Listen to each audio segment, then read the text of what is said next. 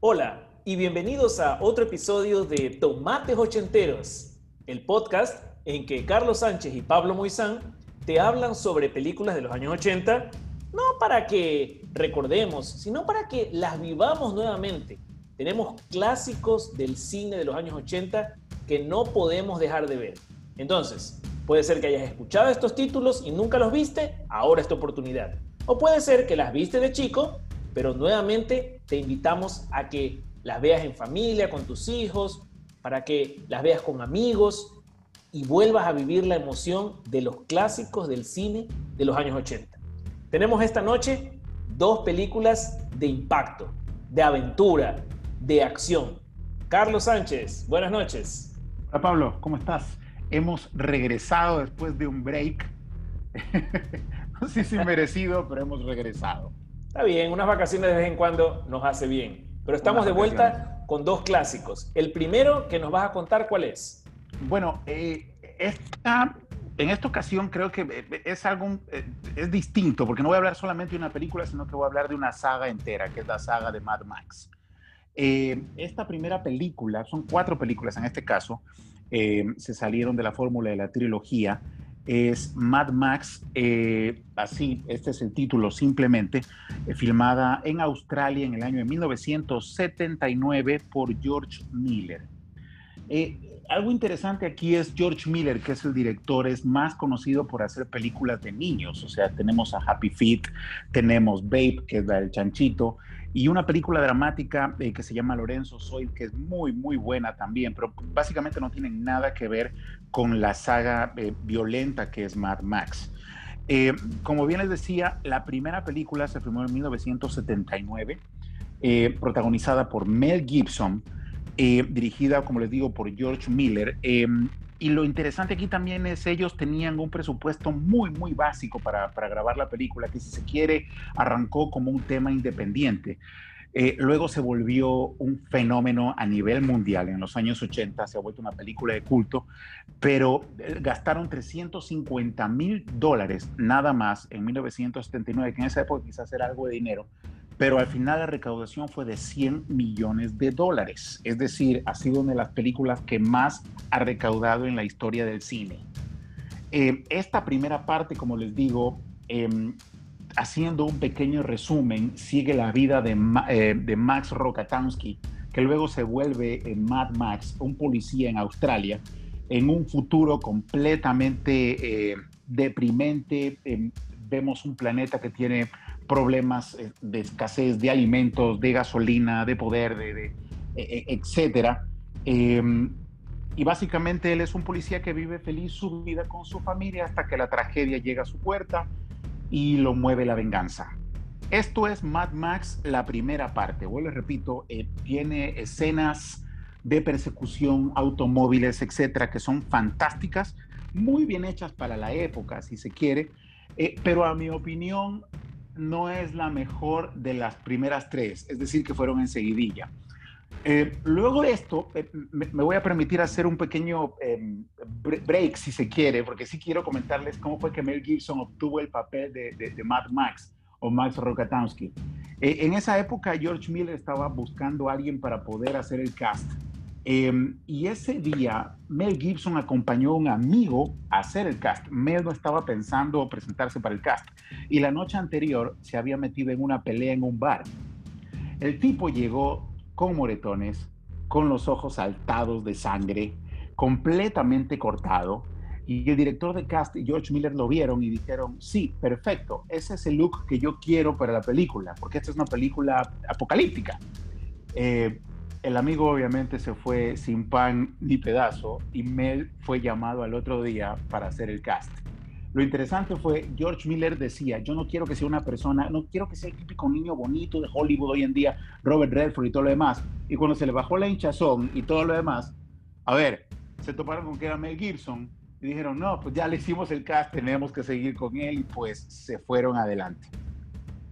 Eh, llega 1981 y viene lo que yo considero como la mejor película de esta primera trilogía, que es Mad Max, el guerrero del camino.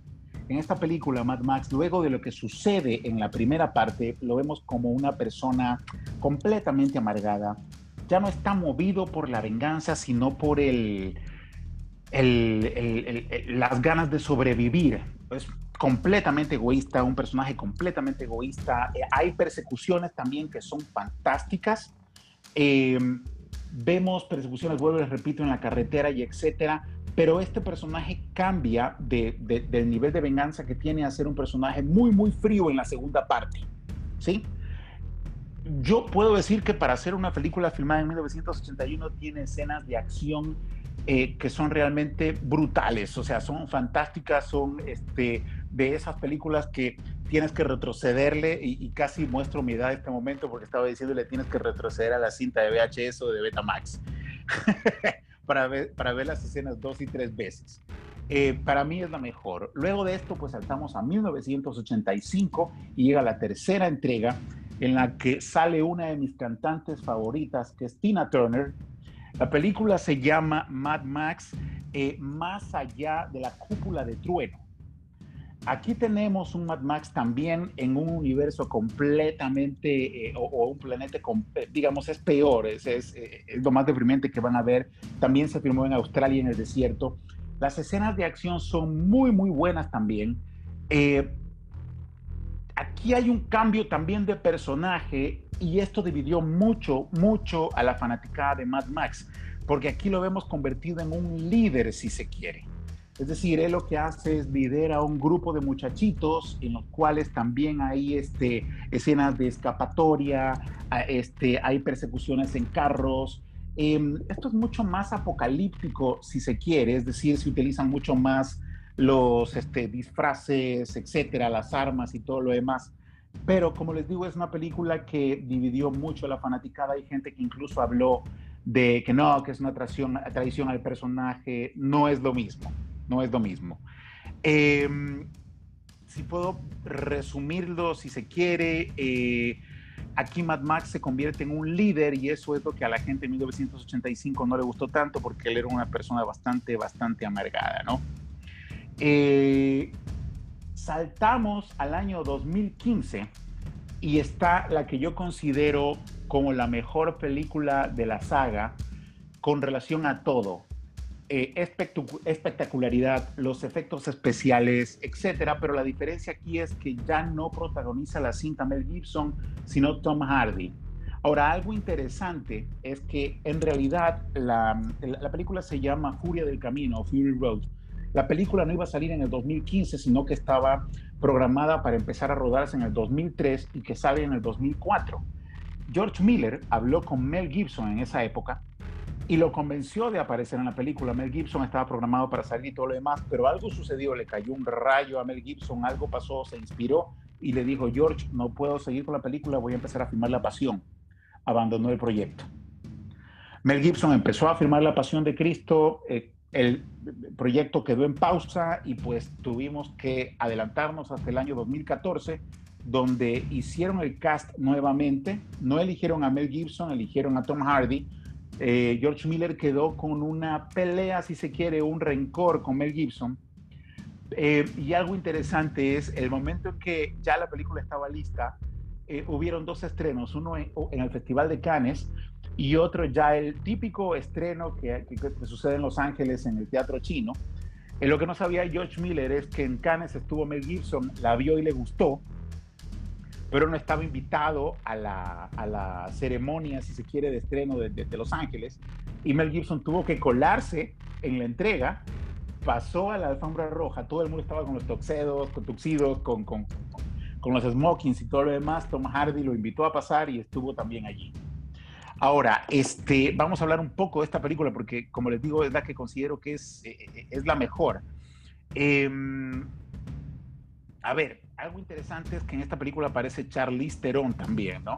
Tuvo un presupuesto de 150 millones de dólares y recaudó 380 millones más o menos.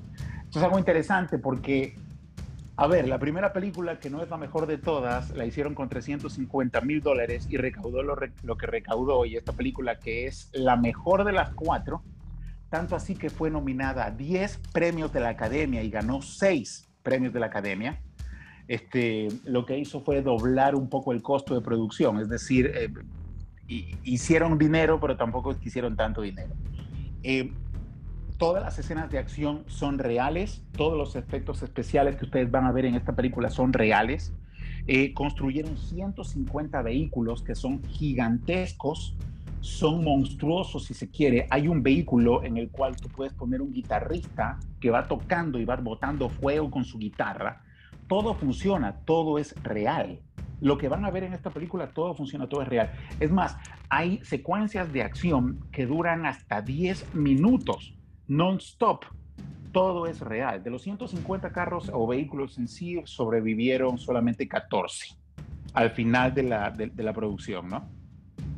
Algo interesante también que eh, se tiene que tomar en cuenta es, bueno, ya esto no importa para los padres, tengo que decirlo, no es una película para niños, pero rodaron una eh, versión, si se quiere, perdón, PG-13 y rodaron la versión eh, R-rated, rated R, y se quedaron con la versión R pero es, es muy, muy buena. Esta película también se trata de, aquí encontramos a Mad Max también apresado, es otra película de persecución, eh, es fantástica, como les digo, los efectos especiales creo yo que es la mejor. Básicamente eso. Eh, no sé si ustedes crean mucho en el tema de las críticas, pero esta película tiene una calificación de un 97% en Rotten Tomatoes, que es bastante, bastante bueno. Eh, y es considerada una de las 100 mejores películas de la historia del cine hasta ahora. Estoy hablando de la última película que se llama Fury Road eh, de Mad Max. Entonces, si pueden, vean la saga, ¿no? Sí, Pablo. Dos cosas que me llaman la atención. Primero es cómo las tres primeras películas se hicieron en tan corto tiempo. Es decir, normalmente a veces las secuelas demoran varios años en realizarse, pero aquí casi que fueron una tras otra las primeras tres películas lo cual es una gran hazaña y creo que muestra también la acogida que tuvo la, primera película que le dio una inercia, un, impulso muy fuerte a la 2 y la 3. Y de ahí en cambio hay un lapsus pues este, de muchas décadas hasta que en 2015 hay esta película que sorprendentemente creo que es otra cosa que se sale del, de lo tradicional. Normalmente los remakes o las películas que ya vienen para una nueva generación no suelen tener un impacto mayor que las originales, ¿no? Eh, ciertamente es difícil que ocurra lo que tú acabas de decir, que la cuarta película es la mejor de las cuatro.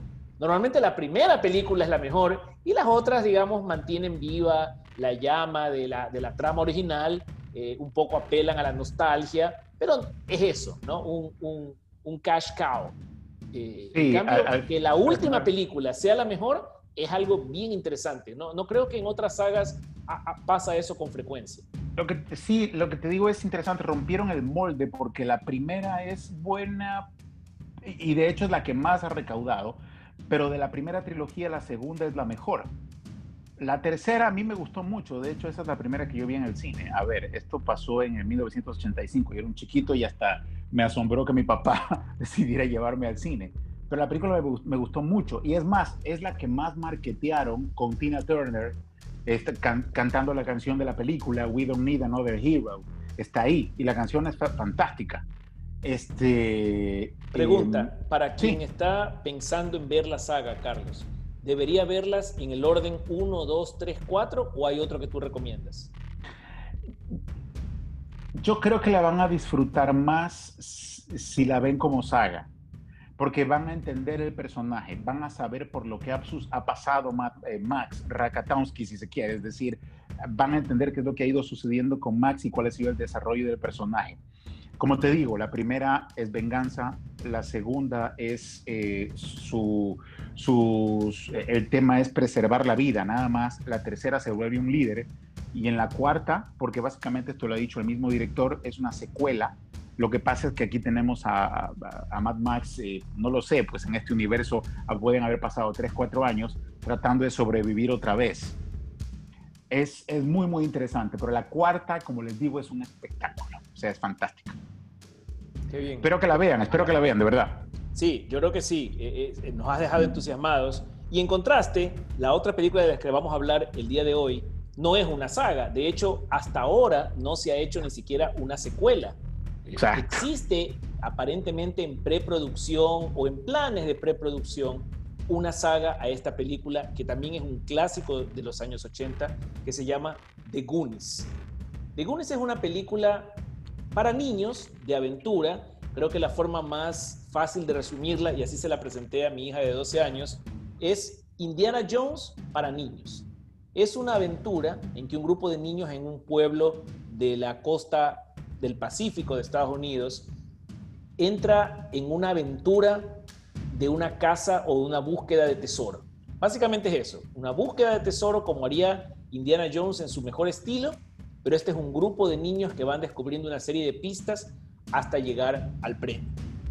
La trama, el por qué, eso no se los voy a contar, voy a dejar que ustedes vean la película. Es pura aventura, mucha acción, mucha comedia y, y sobre todo hay una trama emotiva de amistad, de solidaridad en el fondo que es bien interesante, que creo que es refrescante para el tipo de películas de, niños y adolescentes que vemos en el día de hoy. Esta es una historia de Steven Spielberg y de hecho él tiene el crédito de, una de las historias que uno de los personajes cuenta sobre un, un, vómito falso que había hecho en su casa y era una especie de prank que después lo llevó al cine y terminó haciendo vomitar a todas las personas en el cine. Bueno, resulta que ese prank lo había hecho Steven Spielberg cuando era adolescente e introdujo esa historia como una anécdota que se cuenta en la película. El guion, en cambio, es de Chris Columbus, ¿no? Muy conocido por Mi Pobre Angelito, Gremlins, Harry Potter para las nuevas generaciones, ¿verdad? Columbus, de hecho, esto es algo que descubrí en la investigación para este podcast, sí escribió una historia que se llamaba Goonies 2, pero nunca se convirtió en película sino en un videojuego para Nintendo. Estuvo en el NES. Es algo que yo no sabía. Oh. Escribió una historia, pero esa historia se tradujo en un videojuego donde se desarrolla una secuela con el mismo grupo de niños y adolescentes.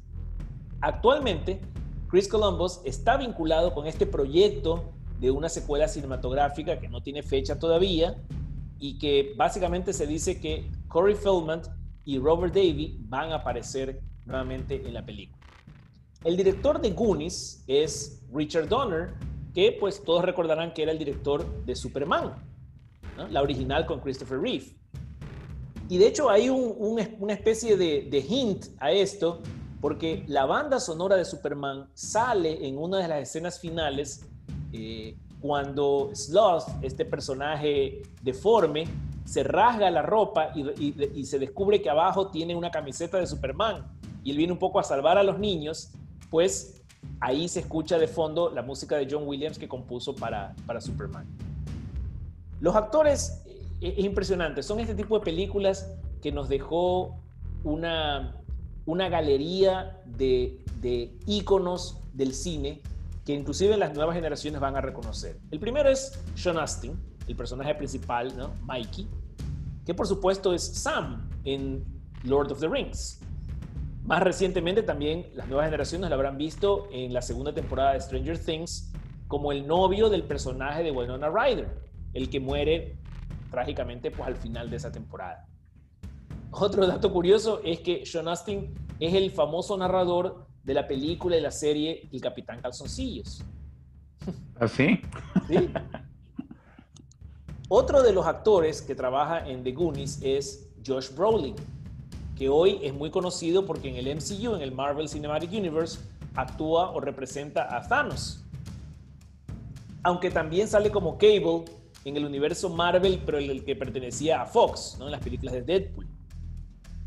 También eh, protagonizó, por ejemplo, a George Bush en un filme de, Oliver Stone. En fin, es un actor muy prolífico el día de hoy, pues, pero en esa época era el muchacho, este, el hermano mayor de Mikey, y que pues eh, tenía su love interest y que, y que un poco estaba ahí como eh, haciendo de adulto en ese grupo de niños eh, aventureros caza tesoros. Otro de los actores que pues era icónico en los años 80 y 90 es Corey Feldman. Este de hecho fue uno de sus primeros roles. él, ustedes recordarán, era la dupla en los años 90 con Corey Haim, en que hacían varios filmes adolescentes, como por ejemplo The Lost Boys o License to Drive o Stand By Me. Mi favorita, Dream a Little Dream. De hecho, Corey Haim audicionó también para este mismo papel, el de Mouse en The Goonies, pero no le dieron a él el, rol, se lo dieron a su, En esa época no eran amigos, de hecho se conocieron ahí por primera vez en el casting, más adelante hicieron The Lost Boy juntos, pero el papel se lo dieron a Corey Feldman. El otro personaje que aparece es este chinito Kewi Kwan, que hace el rol de Data, y quizás ustedes lo van a recordar por el papel que tuvo en la segunda película de Indiana Jones, El Templo de la Perdición, que es este niño asiático que lo acompaña en toda la aventura. Su nombre o su apodo en la película era Short Round, y es pues, protagonista en la película de punta a punta. Eh, y esto es perfecto, me parece a mí, porque como les decía, yo mismo se expliqué de Goonies a mi hija diciendo que era una Indiana Jones para niños. Entonces creo que es súper pertinente que uno de los personajes, de hecho, salió en la película de Indiana Jones, ¿no? En la segunda. Un dato chistoso que me pareció que, es hasta tierno, eh, este niño, al final de la película, en una escena dramática donde una cueva en que están se está derrumbando, él dice la palabra shit, pero la dice deletreándola. ¿Y por qué hace esto? Porque él le había jurado a su mamá quien le hizo prometer que no iba a decir malas palabras en la película. Entonces, aunque en el guion estaba escrito que él tenía que decir, holy shit, en realidad deletreó la palabra y dijo S-H-I-T. S-H-I-T.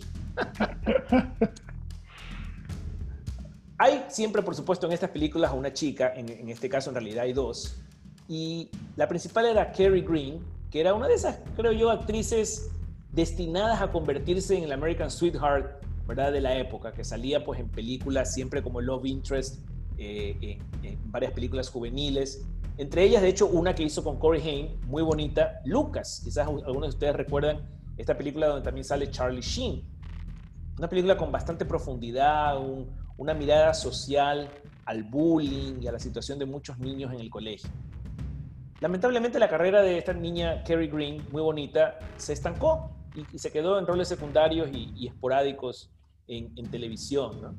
Pero lo interesante es que esta película de Goonies nos trae no solamente la aventura, que obviamente eh, a quien le gusta ver cosas como Indiana Jones o inclusive este, National Treasure con Nicolas Cage. Este es el tipo de película donde tú vas descubriendo un secreto que te permite descubrir el siguiente y hay trampas que tienes que evitar, ¿verdad? Y acertijos que tienes que descubrir y vas avanzando, ¿no? Casi como que un videojuego, creo que es perfecta para un videojuego. Es más, voy a buscar esa Goonies 2 que escribió este, Chris Columbus a ver qué tal es ese, la trama de ese videojuego. Pero creo que es una película que también que, que aporta mucho en cuanto a la amistad de estos niños, a cómo ellos se lanzan en esta aventura no porque persigan un sueño infantil de encontrar un tesoro, de perseguir piratas o de meterse en una cueva y, vivir una experiencia única, sino porque en el fondo querían resolver un problema de sus familias. Me parece súper interesante porque son niños que dentro de su inocencia se lanzan a esta aventura, pero con un buen propósito. Finalmente, ellos no buscaban ser los beneficiarios del tesoro, sino que querían salvar a su pueblo y a sus familias. Yo creo que es una película que realmente la recomiendo ver con sus hijos, verla en familia. Es una película, ¿qué les voy a decir? Asusta un poco al inicio, ¿verdad? Es una película que tiene algunas persecuciones también, disparos, unas escenas que podrían ser eh, no de miedo, pero, pero sí un poco de suspenso al inicio, porque no comienza inmediatamente con la parte de la aventura.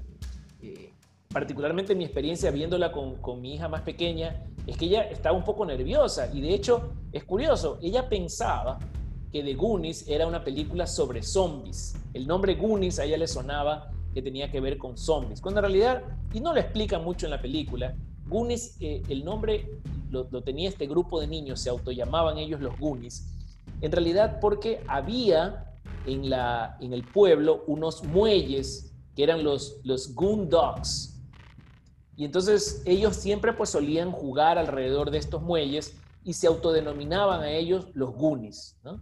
Eh, pero por alguna razón, mira, a mi hija le, pareció que la película tenía que ver con zombies o cosas que daban miedo, a pesar que le explicaba yo que era una película de aventura para niños.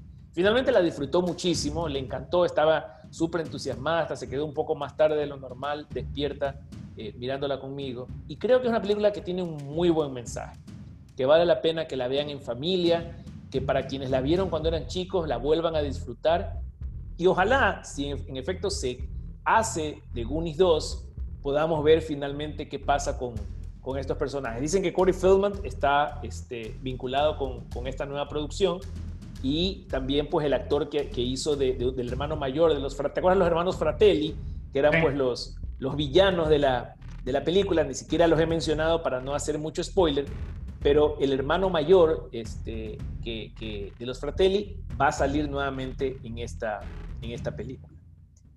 Una de las cosas que siempre hemos tratado de hacer contigo, Carlos, es encontrar vínculos entre una película y otra, ¿no? Y realmente no parecería haber muchos. Creo que tú ya tienes uno, pero yo escuchándote hablar de Mad Max, eh, encontré uno, por ejemplo, que me pareció bien interesante. Tú mencionaste que en el caso de Road Fury, que era la, última versión, la del 2015, eh, había una versión PG-14 y otra versión eh, R, eh, exacto. R, ¿no? Este, con, con, probablemente más lenguaje explícito, escenas de violencia más cruda. Y me parece que es un approach interesante. Mira en cambio lo que hizo el director Richard Donner con The Goonies. Como sabía que era una película que estaba pensada para niños y que en esa época era común que eventualmente pase a la televisión, tú sabes que la censura en la televisión abierta, en los networks de Estados Unidos, pues es bastante severa. Entonces él tuvo la delicadeza de que todas las malas palabras que se dicen en The Goonies siempre están y solamente están en escenas, por ejemplo, donde hay mucho ruido de fondo, como por ejemplo, hay una escena que hay una cascada, en otra hay una persecución de carros. Es decir, son escenas que fácilmente el estudio de televisión que la pase luego podría, eh, manipulando los niveles de audio, darle más audio al sonido de fondo y esconder la mala palabra. O mm. inclusive, decía Richard Donner, eran escenas donde si el canal de televisión decidía cortar ese segundo donde decía la mala palabra, no alteraba en nada la secuencia de la película. Es decir, él filmó esta película pensando un poco en el tema de la censura y en hacerla más family friendly. Lo cual me pareció curioso porque quizás es, la, misma estrategia que utilizó el, director de Mad Max. Miller.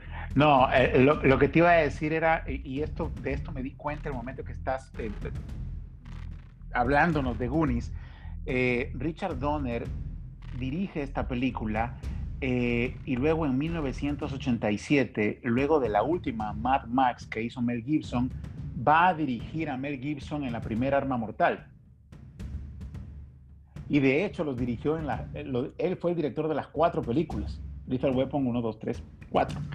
Entonces sí, e, es algo que me acabo de dar cuenta ahora que lo estás comentando, ¿no? O sea, por ahí encontramos un poco el link, si se quiere. Fantástico. Y bueno, sin duda, Arma Mortal es una de las sagas que queremos comentarles en una próxima edición de Tomates Ochenteros. Y, ojalá tengamos la oportunidad pues, de hablar de esas películas y de otras, como por ejemplo Indiana Jones, que es otra saga que nos gustaría abordar. Estoy seguro que muchos de ustedes la vieron cuando chicos, quizás hace muchos años no las han visto. Entonces, Arma Mortal e Indiana Jones son sagas que les prometemos en los próximos episodios. Por ahora. Fantástico.